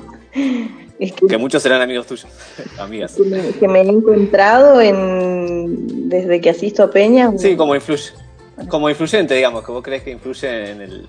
Si, si es que hay un folclore regional o, o está queriendo ver eh, que influye, digamos, en ese tipo de música que qui- quizás nos caracteriza a nosotros. Eh, bueno, sí, hay muchos, hay muchas personas que, que influyen en, en la música que, patagónica, digámoslo, por, por así Claro. decirlo. Sí, regional. Viste que es bastante amplio porque si bien no tenemos un ritmo nosotros en la Patagonia, una, viste, el loncomeo no es un ritmo, es un, es un ritual, es, es, otra cosa. En. Entonces, no sé, serían referente, Luisa Calcumil se ha, hecho bastante por, por la música de acá, como por identificarlo, pero también nos podemos ir a la parte más de Chubut, eh, eh, Atilio Alarcón y, y otra gente que, que han contribuido bastante en, en la creación de la música regional. Sin hablar, obviamente, de, todo lo, de todos los amigos, toda la gente conocida eh, con los que compartimos el escenario semana a semana, ¿viste? Pero Y- que Y nos pasa a veces que cu- cuando escuchamos folclore, quizás siempre eh, me pasa a mí, no sé si me pasa a tú. Eh, el folclore es que como tiene más características como que identificables, más del norte, digamos. ¿Cuál sería la característica que podemos decir del folclore del sur, del patagónico? Eh, y es difícil eso, ¿viste? Porque como yo te digo, o sea, somos una provincia tan nueva y Claro. bien tenemos un crisol de razas, entonces todas las músicas que, que vienen, vienen, bajan y llegan acá. eh, entonces, no sé, para mí un, un balseadito sería muy, muy patagónico, ¿viste? Pero si bien podemos hacer también una chacarera patagónica, como podemos hacer una samba patagónica. Eh, pero sí, es, ¿Y, cuál es la diferencia entre una samba o una chacarera de, más del norte que una patagónica? ¿Cómo la podrías? para mí que no soy que no soy compositora y solamente soy una, una intérprete, eh, Intérprete. cambia cambian las letras, cambia el contenido, cambia el paisaje de lo que se hable, porque la estructura siempre se va a respetar, la rítmica siempre se va a respetar y lo que va a cambiar es el paisaje y esa es la mutación que ha sufrido el folclore pasando por todas las regiones. Sí. Una samba riojana es una misma estructura, pero nada más que tiene letra que habla más de, del lugar, para mí, ¿no? Claro, es la los poesía, ¿no? Influenciada por. Exacto, quizás los compositores te pueden, no sé, porque te pueden decir que en esta parte ellos en el estribillo lo hacen como más lento o, o usan tonos diferentes. Para mí cambia solamente la parte poética. En este, Tiene- en este, en este, en esta trayectoria, ¿no? Que, que ha ido como completándote com- como música, como, como artista, como trabajadora de la cultura, eh, donde, bueno, como bien decías, tenés como un recorrido y también te has nutrido de música latinoamericana por excelencia. Eh, por ahí también estaría bueno comentarnos cómo, estás viviendo la, situación actual, ¿no? Esta situación de pandemia. Ha- Hace un ratito hacías referencia a las peñas, ¿no? Ese, ese espacio de encuentro, de, de- compartir, de compartimiento con, con- otros músicos, amigos, amigas. eh, que bueno, que, que con esto de la, de la pandemia eh, nos ha imposibilitado poder concurrir a esos espacios, pero también me imagino que desde el punto de vista laboral también eh, te ha cruzado, ¿no? Esta situación. Sí, totalmente. Eh, cuesta mucho, me está costando muchísimo. Yo de por sí soy una persona muy amiguera. Me Mm. gusta estar siempre rodeada por amigos, amigas, compartir así, no sé, te juntás y compartís un, un arroz blanco, unos fideos blancos, ¿viste? Claro, sí. Y lo estoy sufriendo bastante, ¿viste? La soledad. Y bueno, laboralmente, eh, to- o sea, me, me, me, me truncó bastante. Yo doy clases en una escuela de música en Allen y bueno, no se puede dar. Eh, hay mucha gente, tengo muchos alumnos que son muy, grandes y no manejan la tecnología, entonces se les complica muchísimo tomar clases virtuales. O sea, para mí fue Claro. un impacto bastante grande, ba- bastante grande, bastante importante, en todo sentido, en lo económico, en lo anímico. eh, Sí. Pero bueno, tratamos de... Y ¿Ha habido, ir. ¿Ha habido algún plan o alguna ayuda eh, desde el Estado? Yo me, anoté, Hacia- yo me anoté en varios y lo único que logré salir beneficiada es en el, en el plan de contingencia de municipio de acá, de Roca, de cultura. de Ah, bien. Loco. En ese sí salí beneficiada, así que bueno, justamente eh, el sábado se estuvo grabando un, un, un recital sin gente. eh, Ah, que va a ser transmitido tipo online, digamos, sí, para que la gente pueda... Sí, ah, Ajá. yo calculo que en la semana ya va a estar en las redes. Sí, por Pero ahí hablando, ah, claro, por ahí est- hemos estado hablando, viste, en otras entrevistas ah, eh, con, con compañeros, amigos, eh, em, también eh, trabajadores de la cultura, y nos decían, bueno, no, Es- esta problemática porque la cultura o el arte es como siempre, alguna vez nos dijeron, ¿no? El último orejón del tarro, entonces... eh, hoy la situación económica lo que está imposibilitando es que, bueno, eh, de, de público conocimiento de que podamos eh, concurrir a ciertos espacios, a ciertos, eh, no sé, recitales o espectáculos. Entonces, inevitablemente va a ser como uno de los de las situaciones más complejas que está atravesando la cultura y, el arte. Y en función de eso, también te queríamos preguntar, porque mm, por ahí Cintia también tenía esta idea, ahora te, seguramente eh, te, te- te termina de preguntar o de cerrar la idea, pero mm, nosotros conocemos tu, trabajo, tu trayectoria y que has recorrido como muchos festivales eh, folclóricos en, en el país, que has ganado, que has ganado premios, que has tenido reconocimiento como solista y también en eh, grupal, ¿no? Eh, pero cómo repercute también la, la posición o la situación de la mujer, ¿no? Dentro de estos, de estos ambientes, por ejemplo, el cupo laboral. Sí, sí, bueno, eso es, es un tema que por el que estamos lu- luchando hace mucho tiempo y, Sí, y siempre ves, por más que vos digas, no, teniendo un cambio cultural y la mujer se le está dando el lugar que corresponde, todavía seguimos en, en- en- en otra posición, ¿viste? Si bien tratamos de, de día a día tratar de posicionarnos donde corresponde que estemos, eh, cuesta, ¿viste? Cuesta muchísimo, cuesta mucho. Yo lo vi, lo vi mucho en, en los certámenes, que, que de eso hablábamos el, este año que nos fuimos Sí. a, a Cosquín, que yo salí finalista en Cosquín. Eh, o sea, son cosas que vos decís, nada, es una pavada, pero, o sea, si lo profundizás, si escarbás ahí, te das cuenta cómo es. Por ejemplo, les comento, en, ese festival se nombran todos los rubros, eh, solista femenino, solista masculino, dúo, conjunto eh, y conjunto de danza, ¿viste? El primer rubro y el menos, como, como siempre uno cuenta desde lo menos importante claro, sí. a lo más importante, Sí. generalmente, Sí, sí. ¿no? ¿Viste? Bueno, eh, la entrega de premios era siempre, comenzaba con la solista femenino y terminaba con el, con el solista Mm. masculino, por ejemplo. Entonces, hasta en eso te das cuenta Sí, sí. que, que de alguna forma te lo marcan. Sí, que porque, todavía está marcada la desigualdad. o sea, sí, sí, sí. no, no sé por qué. Y también, por ejemplo, si pensamos, ahora se me viene a la cabeza, si pensamos en el repertorio de, de música latinoamericana, también, viste que los referentes que se nos vienen o también siempre son, tenemos como más eh, referencia de, de varones. Sí, totalmente, totalmente. Siempre todas las letras, si escarbás en el, Sí. en el cancionero, las letras son súper, súper, súper machistas, por decirlo de alguna forma, Mm, ¿viste? Eh, compositoras que tenían que ponerse seudónimos, como la, la esposa de Atahualpa Yupanqui, que tuvo que hacerse Sí. llamar Pablo del Cerro para que se puedan dar a conocer sus músicas. Ya, ya desde, desde ahí es algo, es un cambio cultural que tiene que generarse, va a llevar mucho tiempo, pero bueno, tenemos que hacer Claro. pata ancha la situación y tratar de ponerla. Ahora, bueno, muchísima gente, muchísimas amigas, eh, estamos saliendo adelante con esto. Hay muchísimas cantoras, muchísimos cantantes, muchísimas músicas, eh, poetas, eh, que Mm. tratamos, viste, de, de- sí, acá estamos nosotras, podemos también estar nosotras.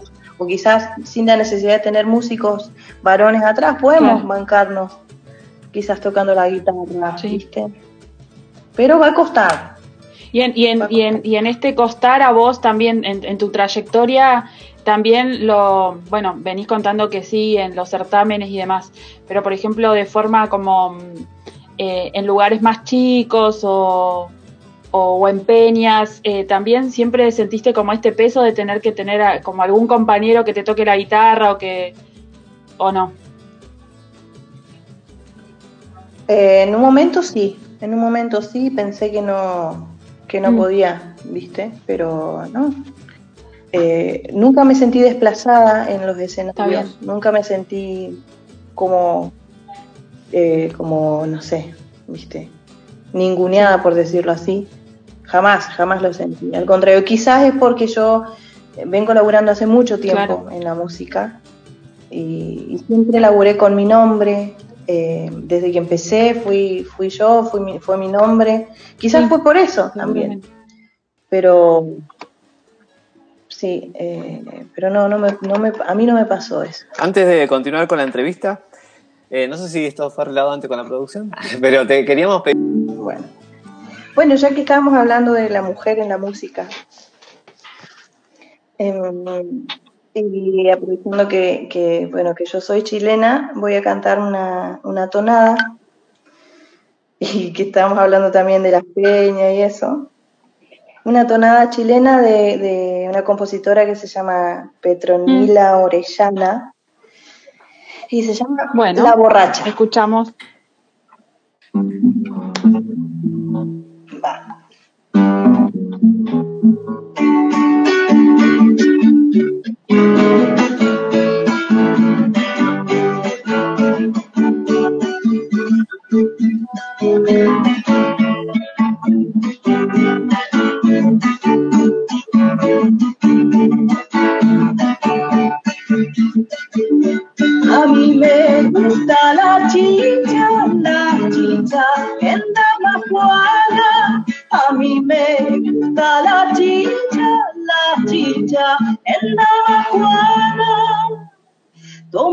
Cachadita tempranito en la mañana. Tempranito en la mañana. Dicen que borracha vengo, por Dios que no traigo nada. Dicen que borracha vengo, por Dios que... Que si borracha viniera, por Dios que me tambaleara. Por Dios que ya no cantara.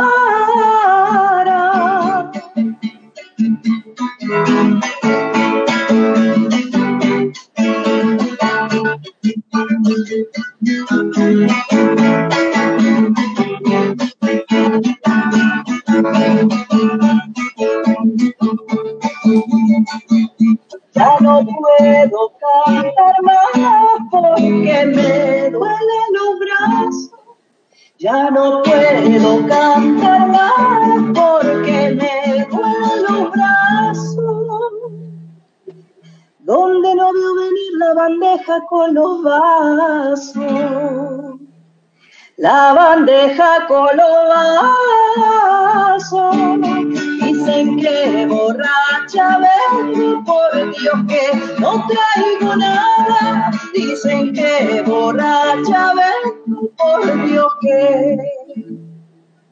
Que si borracha viniera, por Dios que me tambaleara. Por Dios que ya no cantara.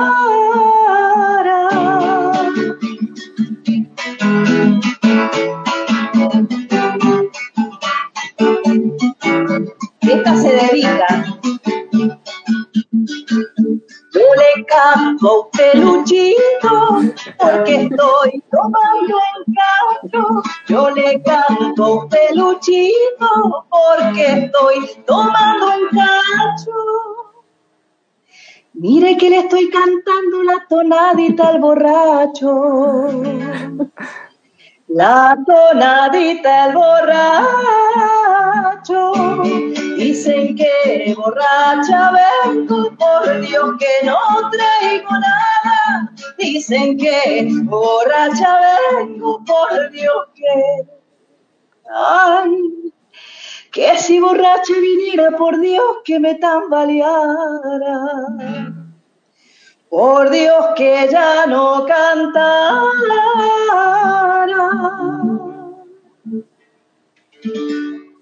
Bravo. Qué bien, escuchábamos a Steffi Kucher. Vamos a una pausa y ya seguimos entrevistando a la música Steffi Kucher, cantante, una cantora local que nos acompaña hoy en La Rosca. Ya volvemos. La rosca, la rosca. Artistas que se encuentran.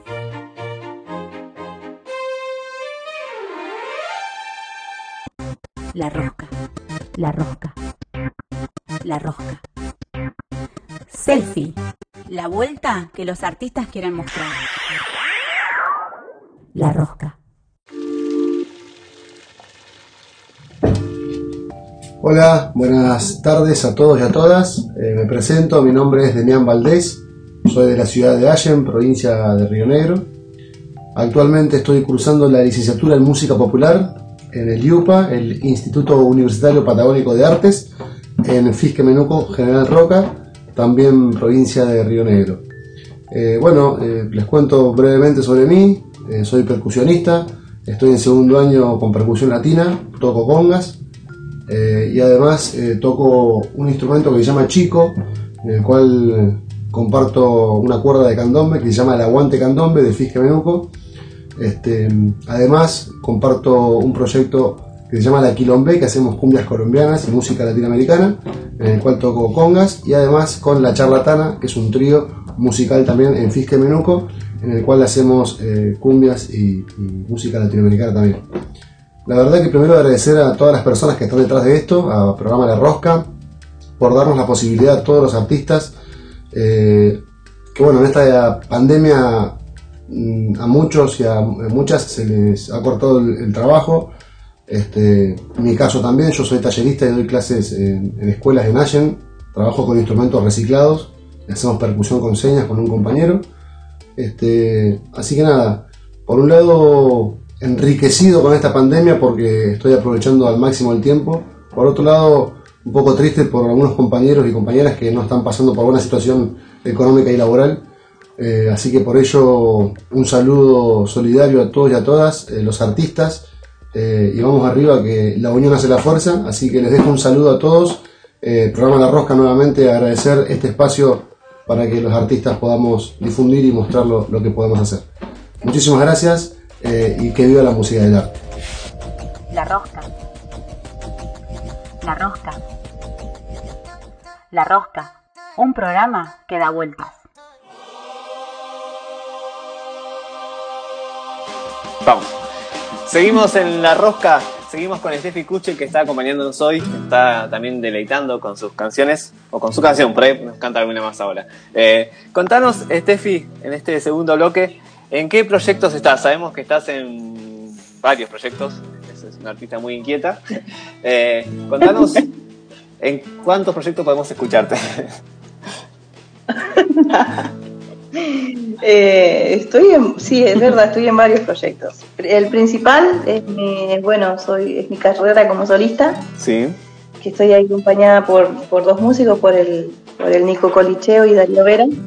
Después estoy en Dateada, que es un trío vocal femenino, que ahora estamos en un receso eh, por falta de una integrante. Eh, después estoy con, con, con las comadres, no sé si le escucharon el grupo. Armamos un trío eh, esta vez cuando, cuando nos fuimos a, a Cosquín. Allá nos encontramos con el dúo Centeno Eyman eh, y nos quedaron unas ganas de cantar juntas, así que bueno, Ah, empezamos a armar un repertorio y, sí, y armamos un trío también, las tres solitas. Qué lindo. Un fruto del, del, del festival. Aparte, aparte Sí, qué, qué lindo sí, sí, ahí las comadres, ¿no? Como toda una complicidad junta. Encierra el nombre. Sí, sí, es súper lindo. Nos llevamos muy bien y ya somos bastante parecidas con las chicas. Así que lo pasamos lindo cuando cantamos juntas. Eh, y esos proyectos estoy teniendo por ahora nada más. Bien. Y bueno, siempre, mi proyecto solista siempre va cambiando con, de acuerdo a lo que se me va ocurriendo cantar en realidad, ¿viste? Porque tengo, con ellos mismos tengo el- la música afroperuana también, los boleros, pero siempre con Sí, también sabemos que vos estás dando. Está bueno porque aparte eso permite como el reconocimiento, ¿no? Todo eh, te, te- te conocemos, te ubicamos al Steffi y, y en tus diferentes como proyectos. Pero está bueno eso eh, de, de remarcar tu, tu nombre porque también va marcando como tu camino y, y como bien decías vos, va, a, eh, va permitiendo que, que estos espacios también te vayan reconociendo. Sí, sí, sí, por eso siempre quise trabajar con, con eso, con mi nombre. En alguna oportunidad trabajé con, un- con una gente que me habían propuesto cambiarme el nombre, ponerme un nombre artístico.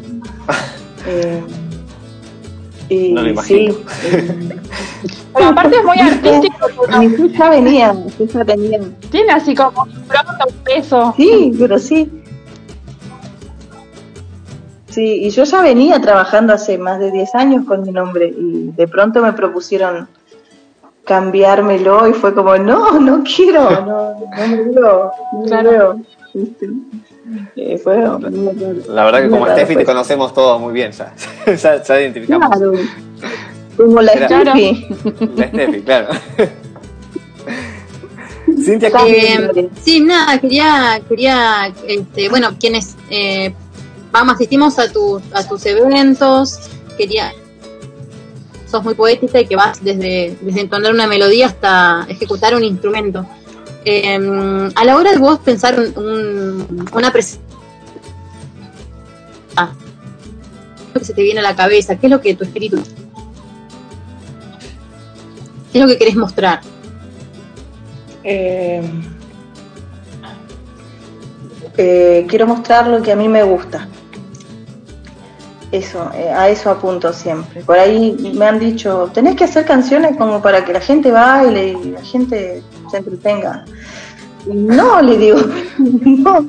Lo- o sea, yo quiero que, que la gente me vaya a ver, que, que paguen una entrada, pero que vayan a ver algo que, o sea, que me vean a mí y que vean lo que yo puedo darles y lo que me gusta a mí y que también puedan puedan transportarse, porque con las canciones que voy eligiendo, las poesías que elijo, trato de pintar siempre imágenes y poner, ponerlos en situaciones eh, que también te podés sentar y escuchar.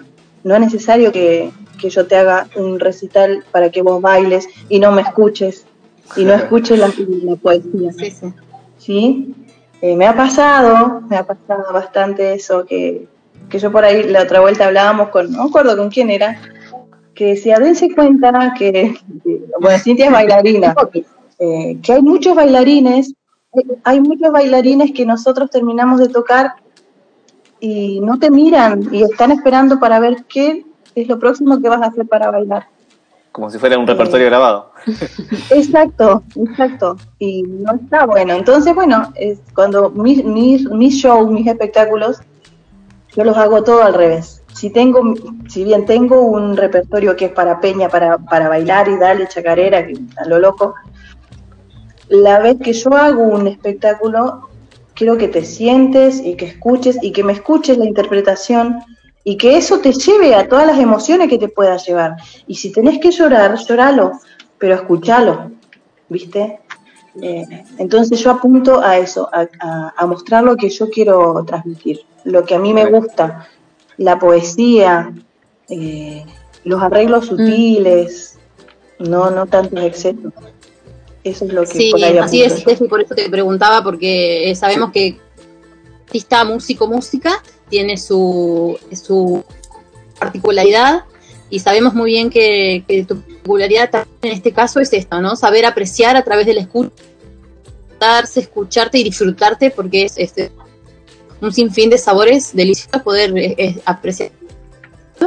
Y por eso, porque quería que lo digas también, a tu manera, eh, que, lo, que lo digas de esta manera, porque siempre sucede que a veces eh, vamos a un evento, a un, ya sea peña o a lo cual, y sabemos que bandas, grupos y artistas que tocan para bailar, y hay otros que no, y no siempre que tiene que ser bailado que se escucha, sino que también hay que saber a disfrutar este, este recorrido que haces, que este invite a recorrer y el viaje que, que, realizan, que realizas cantar. Bien. También mi otra pregunta era que sabes que sabemos que sos docente, también que tenés una, una faceta docente, un rol docente donde has dado clases de canto y este cómo, bueno, si querés contarnos un poco de eso y cómo lo has, eh, cómo te has visto afectada ese lado. Dijiste un poquito anteriormente, pero también si lo querés comentar un Sí, sí, bueno, totalmente afectada. Me, me vi, como les decía hace un ratito, yo trabajo en Allen y, y se ha complicado muchísimo. A mí se me, se me está complicando mucho. Eh, hay, hay algunas personas nada más que acceden a, a clases virtuales o que tienen la posibilidad de clases virtuales. Más en mi rubro, más en el canto, que es, es muy presencial, es muy trabajar con el instrumento de una persona, trabajar con el cuerpo. ¿Cómo, el- cómo es tu, tu abordaje de la interpretación de cada canción? ¿no? Porque se ve en cada género cada canción que cantas que tiene una interpretación diferente, Sí. ayornada a cada canción, a cada letra, a cada poesía. Claro, sí, bueno, desde ahí, desde ahí voy, empiezo desde ahí, de la raíz. Em, es como toda una búsqueda, ¿viste? Em, si bien me lleva primero, lo primero que me lleva a, a una canción es la música, eh, son sus tonos, sus melodías. eh, trato de interiorizarme, trato de leerla como es, como una poesía. Eh, voy leyendo, leo como si estuviese leyendo un libreto. Eh, Entonces y, y sabemos que en tu repertorio hay como elegís temas que quizás eh, de una poesía muy o sea que a vos te gusta digamos lo elegís probablemente porque a vos te gusta pero a la vez también tienen mucha eh, postura podríamos decir políticas no con respecto a las realidades no sé diferentes lugares latinoamericanos donde están hechas esas canciones. Eh, qué es lo que te atrae de esa postura de las canciones que elegís para tus repertorios el- bueno, de la, de la poesía, lo que va diciendo, porque voy viendo, por ejemplo, esta canción, eh, la que canté recién, La borracha. sí eh, gracias por dedicármela es súper linda. Muy linda Eh, eh, sí, bueno, y habla de una, una mujer, una mujer que le, le encanta cantar, una cantora que le gusta tomarse sus tragos. Entonces, te- como que te describe todo. Eso es lo que busco, la descripción. Eh, esta, si bien es bastante explícita lo que dice, pero hay otras canciones que son como más metafóricas y, y, y hay personas que la toman como, como estén en el momento igual, ¿viste? Y eh, a mí me pasa con, con canciones que depende de depende de cómo yo esté anímicamente, las voy a interpretar y las, y las van a tomar de la forma en que yo las interprete. Eh, hay un- el no aquí sé, y ahora puede- totalmente Claro, puede ser una letra que dice, el- no sé, el, agua corre en los cristales. O puedo estar re feliz y estoy pensando en, en, en un sapito regador que me está remojando la ventana. ah, o, hasta, o hasta verme con depresión mirando para afuera porque, no sé, viste, me pongo en- en- en- pues, depende cómo esté, anímicamente yo. Bien, eh, eso es, es un arte escénico, ¿no? Que el, el intérprete no va a ser nunca igual el mismo show hoy o mañana, porque también depende el, el intérprete cómo está en ese momento, Está ¿no? Lo que pasa ahí con el público. Que es algo Claro, también que se ve mucho en tu... Claro, y en tu show se ve mucho en el intercambio con el público también, ¿no? Hay como ida y vuelta, ese feedback lo- es algo que es un sello personal tuyo también que, que lo usas bastante. Sí, me encanta, me encanta tener eso, ese ida y vuelta, esas miradas me, me gustan mucho, tener esa complicidad. siempre hay alguien que, que te sigue el juego y, y el que no, y el que no te está siguiendo el juego, el que capaz que está, no sé, con el teléfono, ¿viste? Eh, yo trato de, me empecino, ¿viste? Con esa persona, cosas así. A ver, dale, vos mirame, si, si estoy cantando yo y te, y te voy a cantar para que me prestes atención y me vas a terminar prestando atención.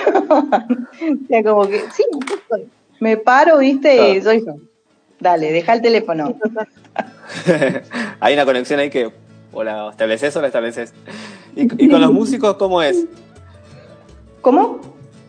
Con los músicos, ¿cómo es la conexión del el cantante e intérprete con su músico?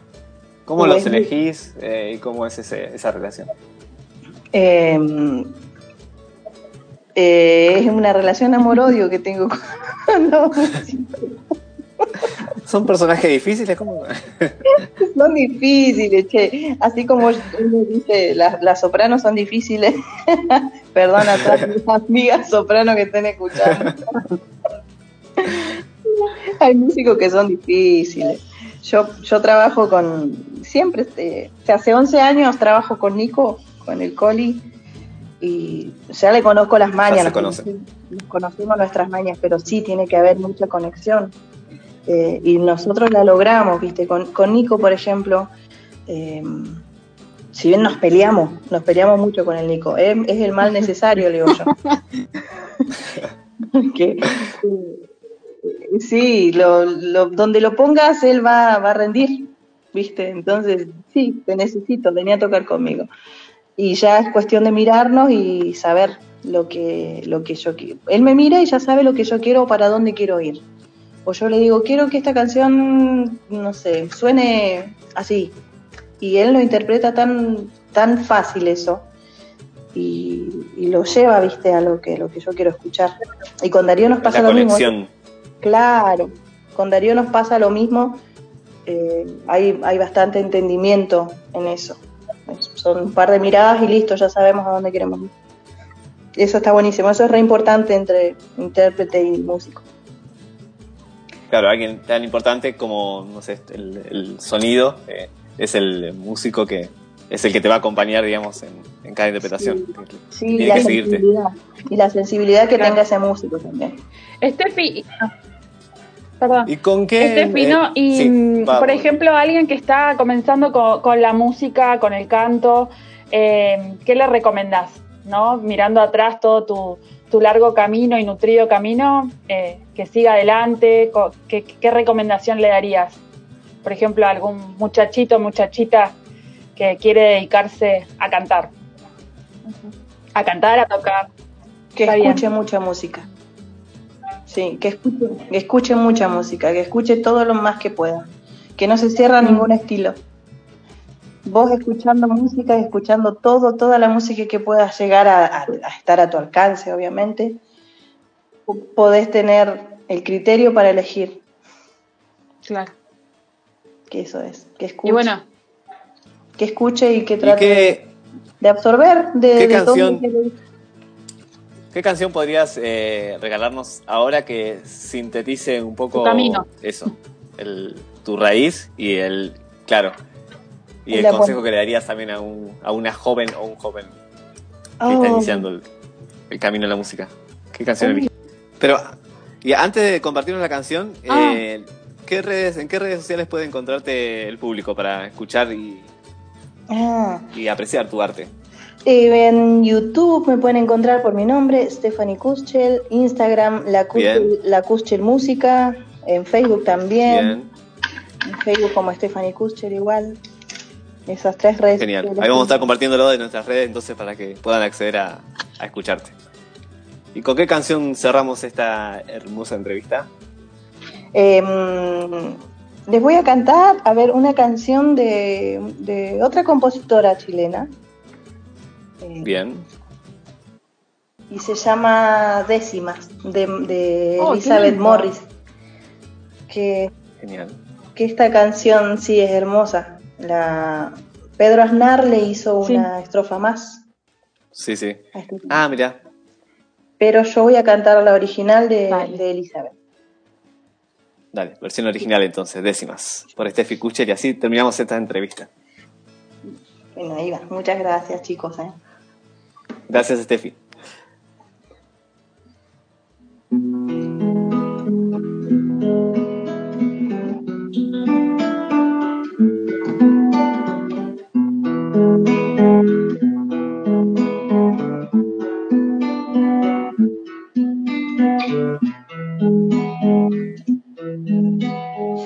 Nuevo perdí la ruta, navego por los desiertos, camino por mares muertos, la noche entera se enluta. El sol se metió en su gruta, los mares se hunden mojados, yo soy un nervio de un llanto largo y profundo. No sé por qué me confundo con tus amores cansados.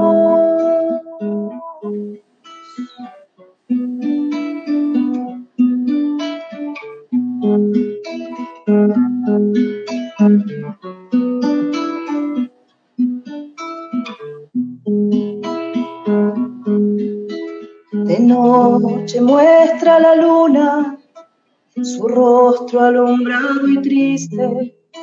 El cielo al fin se desviste, la muerte mece su luna. Que al fin la mala fortuna se vaya a dormir un rato, se quite traje y zapato, se olvide de mi existencia que yo frente a su sentencia declaro mi desacato. Oh, oh, oh,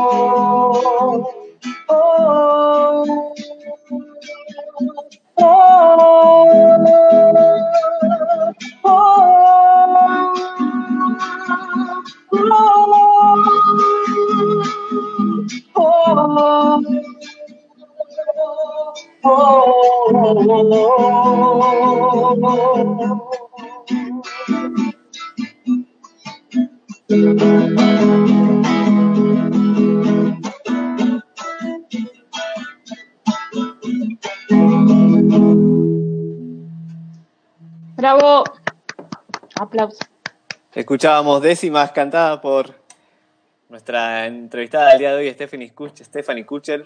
Y nos despedimos con una, un fragmento de una poesía sí, que le vamos a regalar. Te vamos a regalar un, un fragmento de una poesía de Leda Valladares. Eh, te queremos agradecer, te queremos Ay, agradecer, bueno, primero por tu tiempo, por, por, por la compartida y elegimos un, un fragmento, después vamos a compartirte la poesía entera. Se llama Pacto con la Vida, de Leda Valladares. Y Oh, dice así. muchas gracias. Gracias, chicos. Eh, vengo de pactar con la luz del día, con los ojos, los soportes tibios de la siesta. He jurado abrir todas mis ventanas y dejarme estar en la dulce siesta. Yo prometo, en el rito de la vida, quedarme en lo profundo y estar quieta, gozarla lentamente como un clima, sentada bajo el marco de su puerta. Me colma andar bajo la luz celeste, ser cómplice del cielo que me mira. No hay sombra que me nuble el corazón si estoy enamorada de la vida. Muchas gracias. Muchas gracias, Steffi, por regalarnos tanta poesía el día de hoy. Y seguimos eh, con la rosca. Se armó la rosca. La agenda cultural de la región, la agenda cultural en la última vuelta del programa. de esta semana. Bueno, yo les invito al cine este 25 de junio a las 22 se estrena Bajo mi piel morena. Es una película que habla respecto de la es una mujer trans que vive con su mamá en la zona sur del conurbano bonaerense. Eh, bueno, se va a estrenar desde las manos de Cinear. Lo pueden ver eh, por televisión desde el canal Cinear disponible en TDA y en varios cables del país. El jueves 25 a las 22 horas y después se va a junio a las 22 horas. Es, si querés verlo desde tu computadora o desde la web, tenés que ingresar a play.cine.ar el de, bueno, del 26 de junio a julio eh, por cualquier horario va, va, este, va a estar proyectada. Yo tengo otra, otra alternativa también para que vean en la plataforma de Cinear, que se llama Puede ser gracioso, que estrena el 25 de junio. Dice la reseña, nos metemos en la vida de los comediantes más representativos de la escena local para hablar de lo que mejor conocen, la comedia, la película, y nos muestra cómo es el proceso de creación de un chiste, la búsqueda de la propia voz, la puesta en escena de sus espectáculos y el encuentro con el público. Eh, van a participar de este, de este estreno. Eh, las figuras de humor que están eh, incluidas son Marina Pichot, Laila Roth, Señorita Bimbo, Charo López, Connie Ballarini, Ezequiel Campa, Julián Lucero y Félix Buenaventura, entre otros. Solo último, rapidito, eh, una otra propuesta también de película eh, que se llama Cartas a Van Gogh, que la pueden encontrar por Netflix. Eh, Ah, está bien. buenísima porque bueno muestra la vida no de- del pintor, principalmente mm, su vínculo con, con el dibujo, con la vida artística, con, con el amor. Y lo, lo novedoso de esta peli, que por eso también la traigo para reno- eh, eh, compartir, ¿no? Es eh, que combina más de 3.000 imágenes de pinturas de él y de otros pintores que se han sumado, que les han es que bueno, a partir de todas estas técnicas no nuevas del cine, le han dado movimiento a estas imágenes, eh, luz y música, entonces bueno, pueden ver como una joya también eh, diferente a lo que bueno estamos acostumbrados a ver dentro de lo que es el cine, ¿no? Así que bueno, también es una Sí. propuesta interesante para, para poder verla y la pueden encontrar en estas dos plataformas. Bueno, con todo esto ya nos vamos despidiendo y como bueno, estamos en esta renovación ¿no? del ciclo natural de las cosas ah, y de acá en el hemisferio sur donde vamos a tratar de renovar energías para también salir de esta situación de pandemia todos juntos. Eh, vamos a traer eh, y vamos a compartir con ustedes y con esto nos, no- nos, nos despedimos con todo, con todo el power de Puel Kona y les compartimos West Side. Así que nos vamos con eso. Hasta el próximo martes. Hoy fue más cortito la- el, el último bloque de agenda y todo junto porque se nos hizo corto el, el tiempo con las entrevistas. Hasta la semana que viene, compañeras. Hasta la el semana que viene. martes, Lucho. Y buen comienzo de ciclo a todos. Nos vamos con buen cona.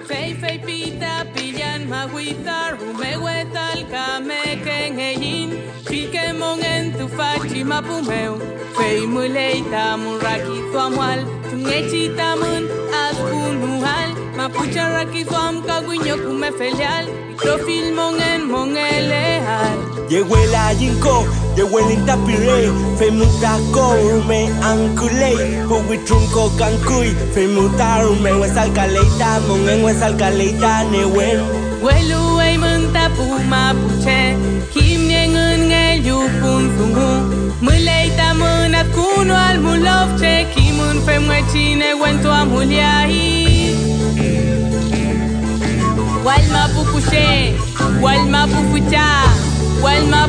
domo, uentru Helungia in helungia in mapudungun Peumangen ne wentu la yin kompu mapuche meliwitan mapumeu Peumangen trepele ai ta yin kimun Ta yin ne wen timo ayin El tiempo está loco, dice la gente, pero loco es el humano que no comprende que de la tierra somos y no nos pertenece. Amparo, vivimos desde siempre y el tiempo está loco, dice la gente que piensa que secuerdos vivir como inconscientes, que toda la riqueza se la lleva Occidente, lo que para los descendientes. Nuestro rol como mapuche nos ha enseñado siempre no hay un ser superior, somos fuerzas diferentes, relación con el Walmapu, manteniendo la armonía, son normas y principios que guían nuestra vida. Grita el volcán su mensaje en la barriante Parar la explotación es el mandato urgente Un mapuche no pueden estar ausentes Escucha su llamado y se levanta nuestra gente El problema no somos nosotros, no. Paternalismo El problema no somos nosotros, no. El problema es Occidente y su capitalismo El problema no somos nosotros, no. El problema es el gobierno y su ley de terrorismo El problema no somos nosotros. El problema es el Estado y su racismo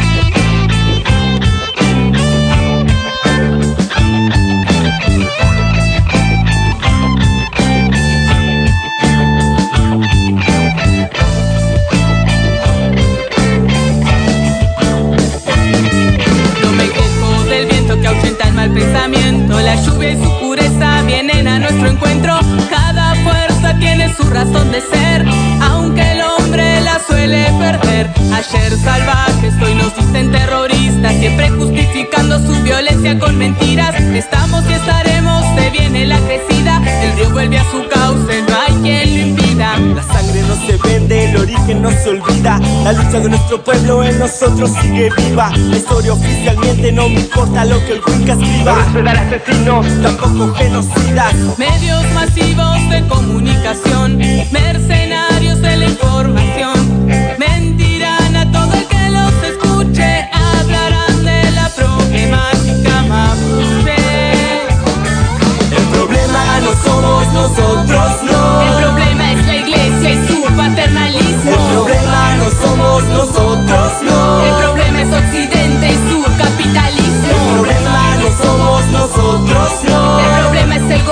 gobierno y su ley de terrorismo. El problema no somos nosotros. El problema es el Estado y su racismo. El pueblo mapuche vive, la lucha sigue y sigue. El pueblo mapuche vive, la lucha sigue y sigue. El pueblo Son muchas las aplicaciones de piezas roscadas, empleadas para la regulación de partes que deben ir unidas con juegos constantes. Sí, ya sé, no entendiste nada. Nos pasamos de rosca. Seas tornillo, tuerca o ninguna o ambas, te esperamos en la próxima vuelta de La Rosca Rosca.